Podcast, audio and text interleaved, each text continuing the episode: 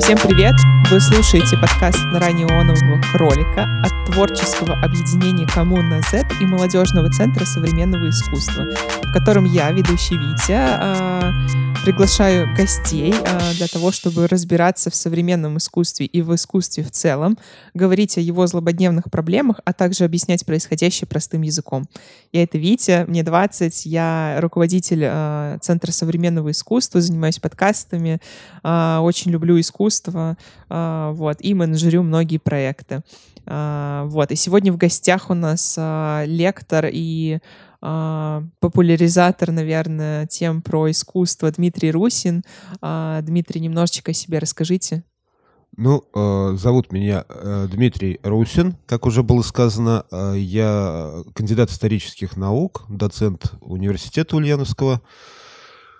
А, также автор проекта «Анатомия Симбирская» и некоторых еще других. Э, моя основная деятельность направлена на изучение э, вопросов, связанных с культурой, в частности, и с религиозностью, и какими-то маргинальными проявлениями ее в том числе. Супер. А, и каждый новый выпуск мы разбираем новые вопросы. А, кстати, свои вы можете присылать нам а, в Телеграм марки Шивиландзил в форме аудиоформата, поэтому мы их сможем вклинить в наши подкасты для того, чтобы в следующем э, выпуске их разобрать. Э, вот.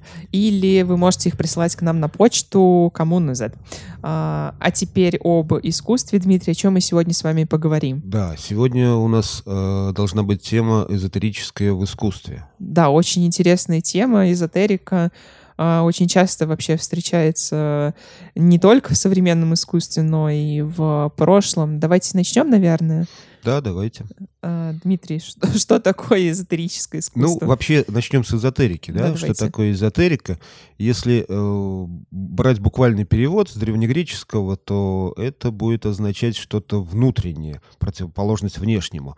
В принципе, таким образом эзотерическим становится то, что недоступно по каким-то причинам э, массовому зрителю, массовому потребителю, широким массам, можно так сказать. А причины, по которым это может быть недоступно, разные. Ну, в первую очередь, неподготовленность э, широкой публики к этой информации. Ну, в широком плане, поэтому эзотерическим можно назвать и современное искусство, которое не всегда понимает широкая публика, и там, например, теорию вероятности Эйнштейна и многие другие вещи. Но э, если брать узкий план, то эзотерическое это имеется в виду в первую очередь э, явление, которое проявляется в религиозной жизни, в том числе и в религиях, которые являются мировыми. Есть такие мистические, эзотерические направления, течения, которые э, держатся немножко как бы особняком в закрытом таком состоянии. Ну и различные эзотерические группы и течения, которые не относятся к этим большим трем мировым религиям, в основном такого гностического происхождения. И вот э, все эти идеи так или иначе косвенно оказывали влияние на искусство, о чем мы, собственно, сегодня и хотели бы поговорить. Дмитрий, начинайте тогда рассказ. Хорошо. По ходу буду задавать свои вопросы, которые меня будут волновать, а, поэтому иногда буду перебивать. Хорошо, отлично. И, собственно, вот искусство и религия — это, можно сказать, одни из форм познания мира, да? Они в чем-то родственны даже, так как а, ориентированы в первую очередь на внутренний мир человека, на его какую-то эмоциональную в чем-то составляющую, в отличие еще от третьего, э, третьей формы познания мира, от науки. А, и поэтому, ну, вот эта вот эзотерическая составляющая, она все время влияла на искусство так или иначе. Если взять образцы там античного или средневекового искусства, то их просто масса, огромное количество. Ну, я хотел бы сегодня поговорить именно ну, вообще... вот об искусстве 20 века, как оказало влияние именно на 20-й, вот, то есть на время, которое ближе к нам, э, эзотерические течения и мысли оказали влияние на это искусство, которое уже стало потом современным. Ну, я так понимаю, мы сегодня говорим больше про масонские ложи какие-то, да, про влияние новых а, арт-групп, которые появились, Ну, да? в, в какой-то числе? степени, да, в том числе и это. Угу. Вот э, если говорить про 20 век, на котором бы хотелось мне сделать акцент, то Тут можно начать с того, что в результате XIX века с его вот этой вот а, такой техногенной настроенностью, век пары и железа, и такой э, новой рациональностью, которая была абсолютно такой модернистской, в результате мы пришли к тому, что, двигаясь по прямому пути такого развития, Э, прогрессивному, как это называется, да, мы пришли к какому-то тупику, который потом вылилось в обществе в виде Первой мировой войны. Э, и все это выразилось еще и в э, идейном плане. То есть начали появляться какие-то новые концепции, новые идеи, в том числе и в религиозной или околорелигиозной сфере. Ну вот как раз в эзотерической сфере появляется, так сказать, Э, оккультный или э, эзотерический ренессанс. Ну, слово оккультный, оно, кстати, аналог почти э, слову эзотерика, mm-hmm. только одно греческого происхождения, другое латинского. Mm-hmm.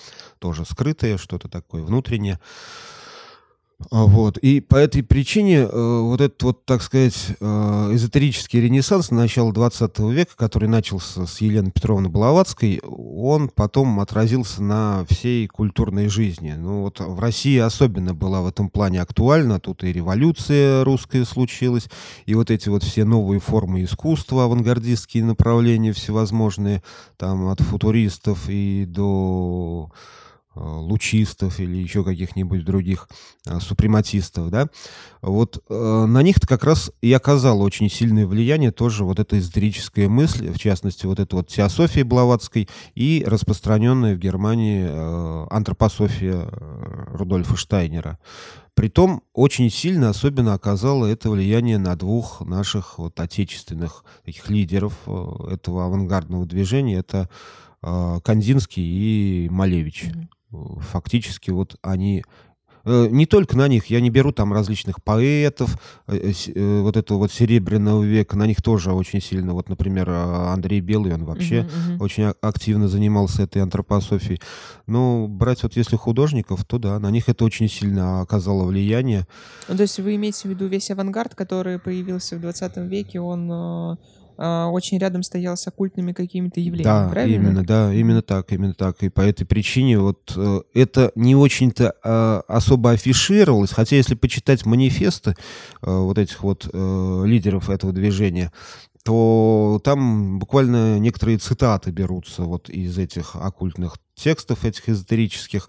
Э, не очень афишировалось, ну, по той причине, что особенно вот после революционное время как-то это не особо было в почете. Э, насколько я помню, Малевич даже в 26-м году, кажется, э, был уволен с должности, как его обвинили за мистику. Вот.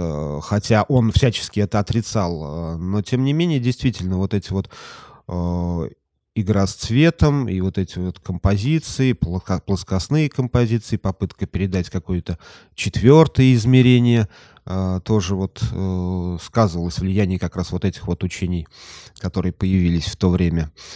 Дмитрий, у меня вопрос а, есть. А, мы затронули изначально тему того, что средний век был, да, и там был как раз расцвет религии.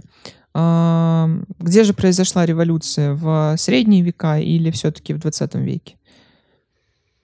К оккультизму? А, ну, вообще оккультизм как таковой и эзотерика в таком популярном виде, mm-hmm. как таковом, они появляются только в 19 веке, ага. наверное, можно сказать. Тогда в традиционном обществе они как бы существовали там в рамках орденов, в рамках каких-то там э, таких, как их называли, еретических организаций и так далее.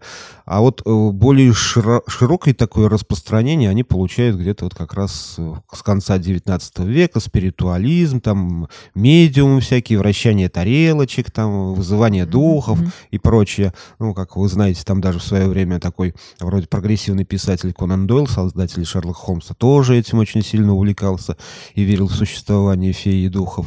Вот. Э, это было такое довольно распространенное веяние, которое потом вот как раз к началу 20 века вылилось уже в создание каких-то концептуальных эзотерических течений, как э, теософия и антропософия, которые потом очень сильно повлияли на все остальное. И вот вообще на эту, э, это исторический пласт, э, так сказать, мысли в целом в обществе. Угу. В том числе и сказывается влияние и сегодняшнее. Вот. Ну, вот, да, возвращаясь, наверное, да, снова к 20 возвращаясь веку. к нашим авангардистам, Э, как вот я уже говорил, многие... Это не только в России был на самом деле. Вот чешские тоже художники многие, европейские художники, были даже предшественники, можно сказать, вот э, в Европе некоторые, которые это не скрывали и даже как-то там были связаны с тогда э, популярными и модными движениями, как суфражистки, феминистки, вот эти вот э, новые движения тогда возникающие. То есть, в принципе, это эзотерическая мысль и искусство, они, в общем-то, особо... В чем вот их особенность? Они не отрывались от социального контекста, от политического контекста, они, наоборот, с ним большей, большей мере срастались. Ну вот, например, это работа тоже одного из, из российских э, авангардистов э, Татлина, который mm-hmm. стал основоположником конструктивизма. Вот эта вот башня его, да, она же явно такая вавилонская башня, правда, у нее подтекст несколько иной, что как раз вот объединение всех народов, которые когда-то рассыпались благодаря строительству этой башни.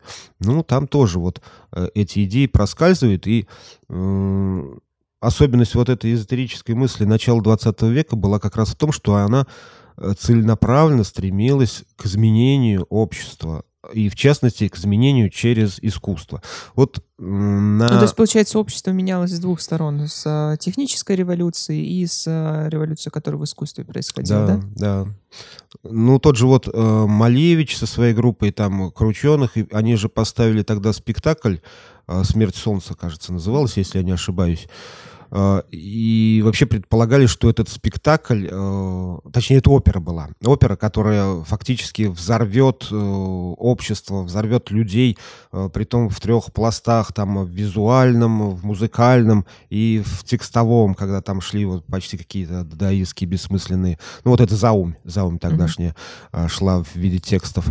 Эм, правда, это потерпело крах, ничего они не перевернули в обществе, общество не, не, не оценило их, не поняло, но тем не менее, это вот потом как раз вот этот вот черный квадрат э, из этой оперы-то у Малевича и вышел, в конце концов, который стал основой фактически всего его художественного мировоззрения. Но все это уходит корнями как раз вот тоже в его увлечение э, Э, антропософии, в частности, еще увлечение вот этим э, учением тогда Петра э, Успенского, который э, знакомится также еще с Гурджиевым, э, идея о четвертом измерении, о попытке передать это четвертое измерение, помимо вот э, тех э, трех измерений, в которых мы существуем. Отсюда вот увлечение этими э, какими-то э, странными формами передачи, в какой-то степени иногда плоскостными, иногда там кубизм отсюда тоже, в общем-то, наверное, в какой-то степени берет начало.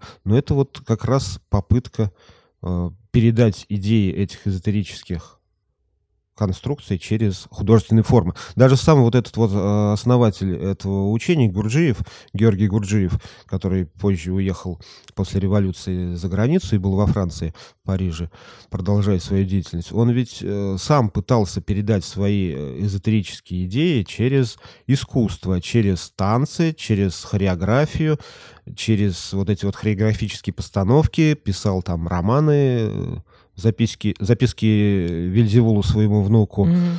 Ну и многие другие деятели э, эзотерических движений, например, Алистер Кроули тоже э, очень активно использовал формы искусства для передачи своих мыслей. Потому что это, наверное, наиболее адекватная форма передачи этих идей в общество и воздействие на общество. Искусство очень сильно воздействует на общество, на самом деле. Может быть, быть мы не до конца даже оцениваем, насколько сильно. Может быть, даже в большей степени, чем наука угу. воздействует на общество. А что сейчас происходит? Сохранились ли тенденции эзотерического в искусстве, в современном уже искусстве, в актуальном? Да, конечно. Вот первым признали, что они э, явно используют какие-то эзотерические тенденции, это сюрреалисты, но mm-hmm. они начали, так сказать, танцевать от Фрейда и от э, психоанализа с погружением вот в это бессознательное. И вот эта вот идея Андре Бретона об автоматическом письме там, и о том, что все это можно создавать вот именно фактически находясь в каком-то трансовом состоянии, в состоянии там сомнамбула или сна. Да, у э, сюрреалистов это пошло очень так вот сильной волной, и там явно вот эти вот отголоски, несмотря на то, что они напрямую, большинство из них, ну, по крайней мере, видные сюрреалисты, они не являлись представителями каких-то вот этих вот э, эзотерических течений, но, тем не менее, идеи, они оттуда черпали и угу. использовали для своего творчества. А потом уже в послевоенное время э, ну, тут уже новая волна появления субкультур всевозможных молодежных начинается. Тут и включение психоделии, и вообще расцвет вот этих вот новых религиозных движений тоже случается вместе с волной э, э, субкультурных разных течений. Mm-hmm. Они во многом даже как-то смешиваются, перемешиваются. Ну и вот эти вот перформансы, которые фактически, ну, конечно, можно их куда-то в более дальние времена отдалять, но популярность они, наверное, все-таки такую широкую известность получают с послевоенного времени. И даже вот если взять, например, ну, как называть бабушка перформанса, да, Марину Абрамович. Абрамович, да. Да, вот если ее взять, ну, вот например, а, недавний, относительно недавнешнее обвинение ее в сатанизме за ее перформанс а, Spiritual Cooking, а, когда она, несколько втянув, втяну, ввязавшись в политику, вызвала такой вот резонанс со стороны общества, что ее стали обвинять уже, ну, в каких-то вот таких вот несколько оккультных вещах э, эзотерических. Но, в принципе, эзотерическое оказывает очень сильное влияние. Тоже, например, один из основатель, один из отцов этого Бойс, Йозеф Бойс, угу. он же тоже очень сильно был подвержен влиянию исторических идей, э, ну, хотя бы по той причине, что когда он был в Люфтваффе, по его легенде, он там оказался на территории Крыма, был подбит, и потом там его спасли э, крымские татары, которые над ним шаманили, он потом научился всему этому, войлок, жир, вот жир там у него угу, в, в композициях. Все это тоже как-то вот его очень привлекало, затягивало,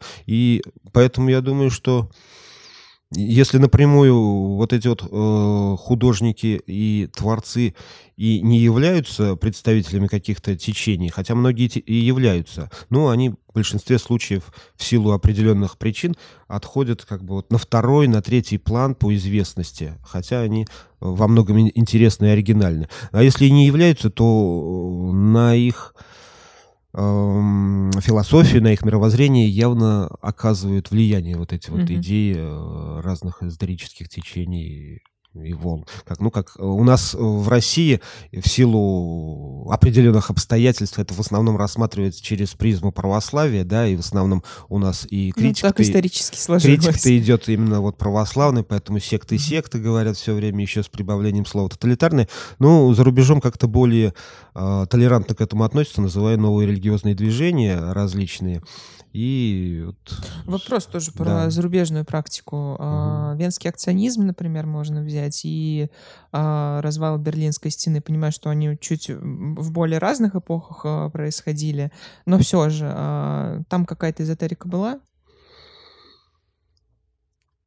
Ну вот прямо так, чтобы э, явный как-то вот э, мне не видится, но угу. может быть что-то там какие-то э, именно... Ведь а это же сами по себе не секты были, вот, например, новые ночные клубы, которые появляются в западном Берлине, да, там, ну, которые вообще... очень такую протестную музыку использовали в себе и как бы, ну, поклонялись, я бы так сказал, я вообще даже музыке. не сторонник использовать слово секты, оно потому что приобрело, хотя э, само по себе оно нейтрально, но у нас приобрело какой-то негативный оттенок. Ну, допустим, будем использовать это слово, но даже вот э, такой факт, э, тот же сатанизм, например, как его можно определить? Либо как религию и какую-то как секту, да, как вы говорите, либо как какую-то субкультуру. Тут вот где граница? Тут граница молодежной субкультуры, где определенная музыка ну, тоже, тоже самое, она уже была э, приближена. Вот, да, э, да тут вот переходное такое состояние, и нельзя сказать, что это либо вот именно ну, готы все-таки, наверное, это больше субкультура, чем религия, наверное. Но уже приближалась. Ну, по ощущениям. Приближалась. По, по, по атрибутике, может быть, по каким-то там вот каким-то моментам. Да. Может быть, да, да. Ну, ну, та же вот Абрамович, э, что ее в сектантке можно записать таким образом. Но я думаю, это не, не неверный ход будет и неправильное решение все-таки на самом деле. Поэтому, если э, так подходить, то, в принципе, там и все эти организации художников такие, там как были «Мост», «Пять», там и э, бубновый валет. Их, в конце концов, тоже всех можно записать в сектанты. Чего они там собирались и чего-то там что обсуждали, какие-то там, да, какие-то слова говорили, что-то там устраивали какие-то вот эти вот действия. Что это такое, как не шаманство какое-то? В принципе, шаманство это само по себе э, является, вот если взять шаманизм в его чистом э, аутентичном виде, да, оно как раз включает в себя все вот эти элементы.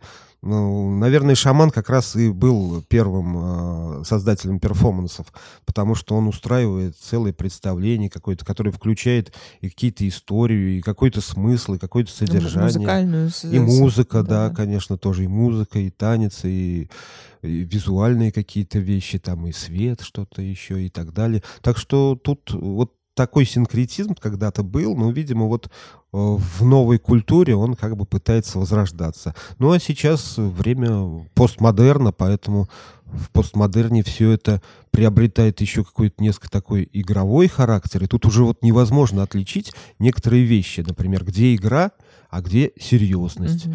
Где, там, как говорите, секта, а где э, субкультура, где искусство, а где религия. Все настолько смешивается, и я думаю, это интересное явление.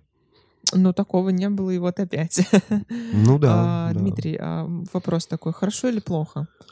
Две четкие грани. Экзистенциальная. Хорошо или плохо? Эзотерическое, да. Эзотерическое. Эзотерическое? Да, хорошо или плохо в искусстве?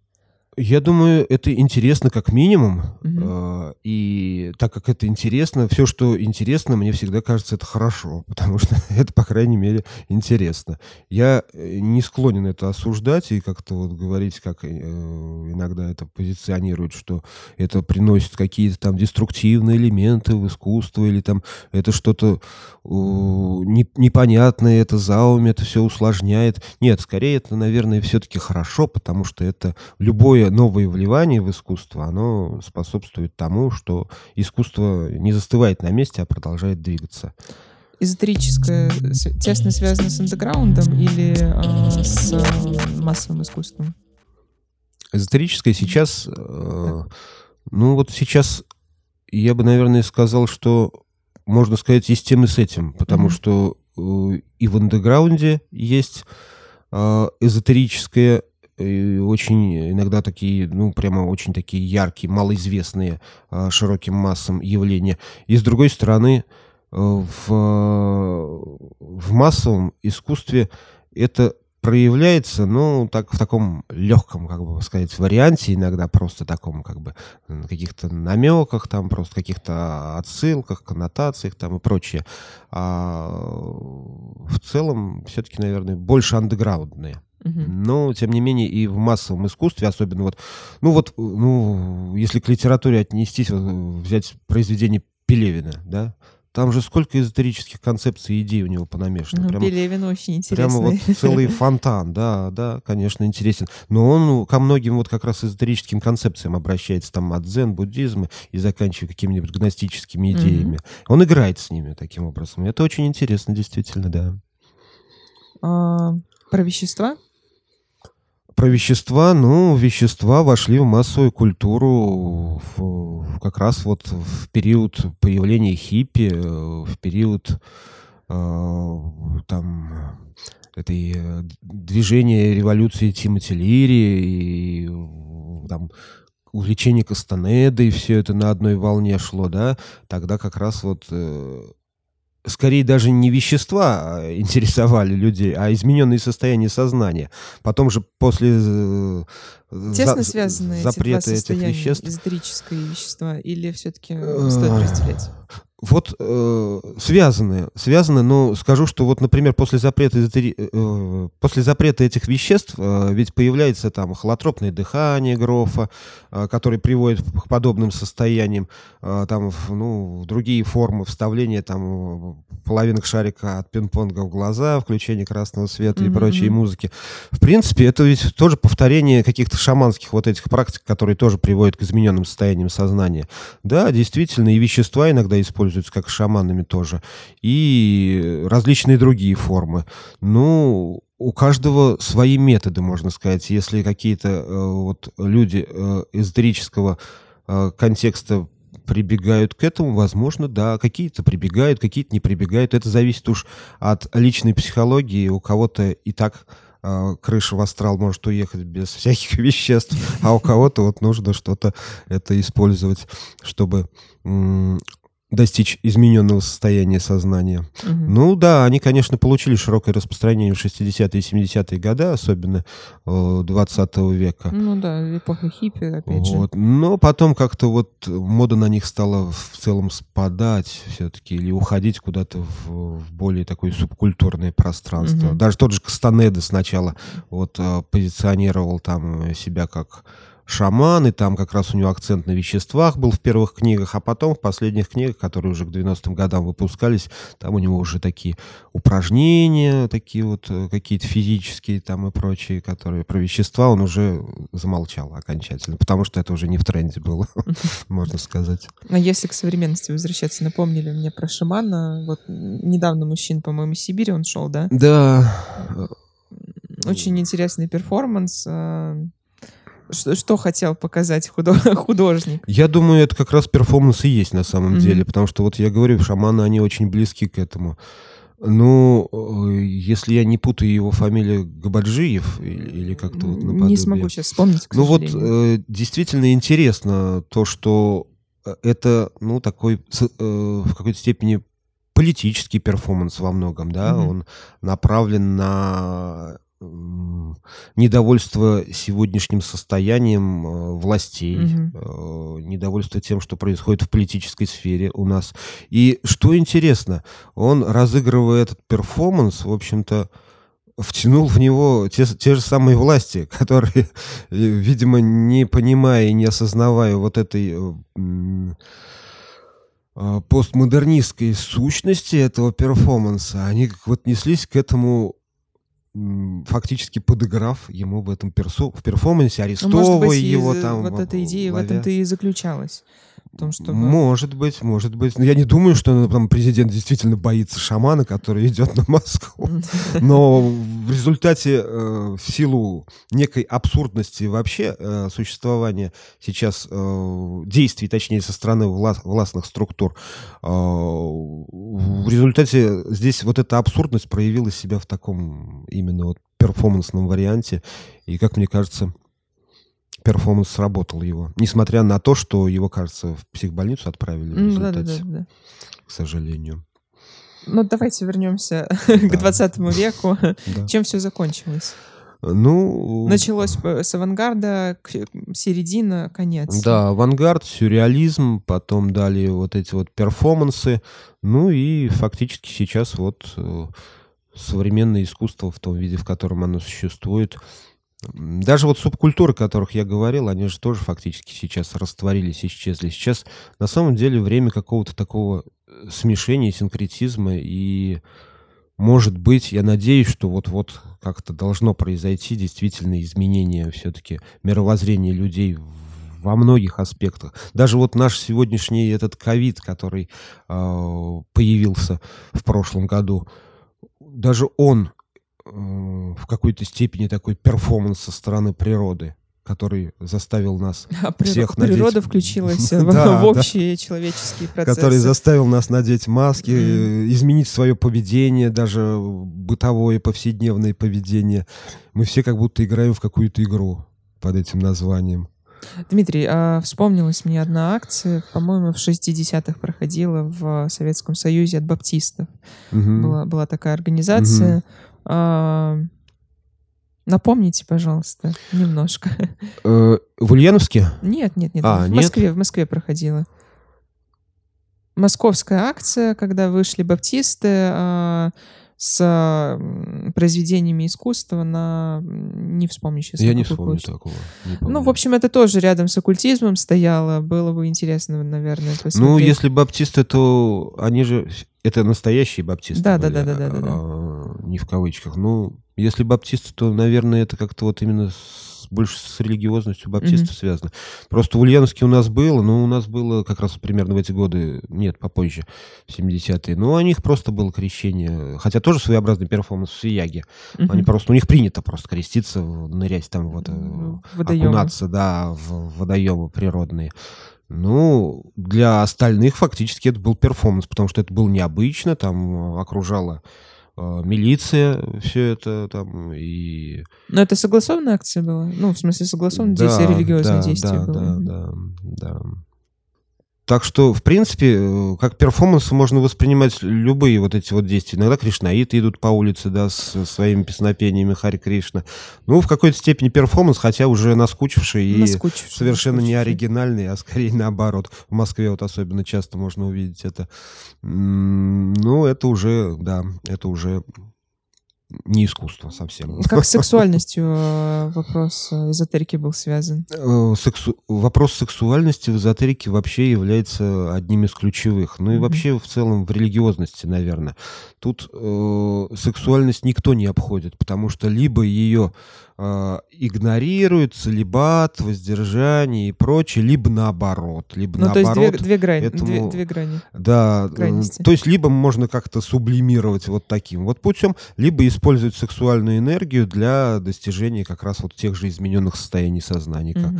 как вот Кроули, в общем-то, практиковал. Да и вообще во многих м, таких вот организациях эзотерических, там э, организации с тантрическим сексом связаны, это вот очень развито как раз достижение измененных состояний сознания посредством разных сексуальных практик. Потому что ну, нельзя отрицать, что сексуальная энергия э, в человеке играет немаловажную роль, и во многом она двигатель его вообще действий любых. Поэтому либо в сублимированном виде она будет э, являться двигателем, mm-hmm. либо вот в таком каком-то ином, э, в иной форме проявления. Ну, вот скажу точно, что во всех этих эзотерических течениях э, на этом это, этот вопрос никогда не обходится. Там либо сублимация, либо какие-то специальные практики. Какие еще а, темы не обходятся без э, эзотерика не обходится, искусство? Ну да, в искусстве, конечно, тема э, секса и тоже не обходится, угу. естественно, без этого не, во многих, наверное, в половине произведений эта тема либо явно, либо завуалированно присутствует. Какие еще? Да, наиболее яркие. Ну, экзистенциальные темы вообще существования бытия, э, смысла жизни, это, конечно, тоже являются ключевыми. В принципе, и искусство, и эзотерика, они как бы пытаются дать ответ на этот вопрос. Для чего все это? Сколько веков уже? Сколько веков, да, и это будет продолжаться, я думаю, еще не... до тех пор, пока человек существует в том варианте, в каком он есть, так он и будет биться над этим вопросом. Mm. Ну, я думаю, вопрос-то на самом деле довольно прост. Что мы сами определяем своим смыслом, то и является им. Мы фактически являемся, получается, творцами. Но вот тут я как раз сближаюсь уже с этими идеями наших авангардистов, которые начало века, которые действительно мыслили, почему вот так, тогда такое движение мощное было и в политике, и в искусстве, что человек сам создает мир, э, что он вот проявляет эту теоргию, он создает мир, он создает, он создает Бога, можно сказать. Mm-hmm. Ну, как Ницше в свое время сказал, Бог умер. Мы теперь остались одни. Хорошая нота. К чему пришли мы? Последний вопрос. Да, даже не знаю, к чему мы пришли. мы пришли к тому, что мы оказались одни. Сейчас мы вот э, ну, люди должны уже стать, наверное, самостоятельными. Угу. И вот даже то, что меняется искусство, меняется э, мировоззрение, это, наверное, тоже неспроста, потому что если посмотреть на историю искусства на протяжении времени, сдвиги были небольшие, там, ну, менялись стили, какие-то жанры, а чтобы вот так вот кардинально начались какие-то вот такие вот очень, очень почти лихорадочные поиски новых выходов, каких-то новых форм искусства, это вот явление относительно недавнее. 20-21 mm-hmm. век, да. Здесь вот как раз и думаю, в конце концов, это должно создать какой-то концептуальный прорыв во всем, и в искусстве, и в мировоззрении в целом. Тоже. От человека зависит э, восприятие или от внешних факторов? Да, от всего зависит. Угу. Тут я бы не сказал, что что-то конкретно вот именно только человек или только внешние факторы. Угу. Бывает, что конечно, и внутренние задатки там, которые есть у человека, и вот э, не учи, не учи, а все равно бесполезно. А бывает mm-hmm. И без внешних факторов тоже не обойтись, как бы человек не был там. Гениален. Гениален, да. Mm-hmm. Всегда вот а, обращали внимание, что вот эти вот э, художники, э, которые развивали фактически, можно сказать, искусство, они как-то кучками были, да? да, да, да кучками. Да, Почему? Да. А потому что, потому что в одиночку это гораздо сложнее. А когда они, и они объединяются, и они друг на друга влияют. Угу. Уже взаимовлияние, индуцирование происходит. Все это усиливается в десятки раз, получается, в несколько раз, нежели один бы был там какой-нибудь одиночка. Бывают одиночки, да, ну это редкости. Больше все-таки вот кучки. Как говорит Анна Маркиш, э, Гений рождается раз в тысячу лет. Ну, может быть, гений и раз в тысячу лет, но талантов много. Талантов много. Дмитрий, подведете итог небольшой нашей, нашему разговору? Итог? Да. Даже не знаю, как вот с подведением итогов всегда сложно, потому что хочется итог не подвести, а как бы продолжить существование этой темы в дальнейшем в перспективе. Ну, итог, итог-то, ну, подвести итог. Итог связан с тем, что в этом мире все взаимозависимо, и даже вот последние события нашей социальной, общественной жизни а, на это указывают. Все мы в этом мире взаимозависимы, и все зависимо и в нашем обществе культура, эзотерика, религия, искусство. Произойдет ли культурная революция в ближайшее время, на ваш взгляд? Ну, я не пророк, чтобы вот так предсказать, произойдет По ли культурная революция. Культурная? Э, я думаю, вот политическая, наверное, где-то году к 24-му изменения какие-то будут. А mm-hmm. что касается культурной, но вы же говорите, что тесная Они, связь. в общем, часто совместно идут, как бы двигаются. Ну, хочется надеяться, что до 30-х годов что-то, да, может быть, появится что-то совершенно новое и оригинальное. Хотелось бы в это верить. Думаю, мы все до этого доживем. Давайте жить, да. ожидать культурную революцию. А на этом все. Это был новый эпизод нашего подкаста. А, благодарю Дмитрия за посещение нашей маленькой камерной студии для записи подкаста. Спасибо а, вам. Да. А, спасибо каждому, кто присоединяется, ставит звездочки, лайки, колокольчики и рассказывает, а, конечно же, друзьям и коллегам и интересующимся искусством о нашем подкасте, потому что мы стараемся а, раскладывать сложные темы простым языком. Вот. С вами был, как всегда, я, Витя, а, который а, вел этот подкаст. А, благодарим а, творческое объединение «Коммуна Z» и Молодежный центр современного искусства за помощь в реализации подкаста. Ну и, конечно же, благодарность дирекции «Год молодых 2021» за предоставленный грант, в рамках которого реализуется данный подкаст. Всем пока, хорошего дня. Дмитрий, вам тоже всего самого доброго. Спасибо, и вам тоже.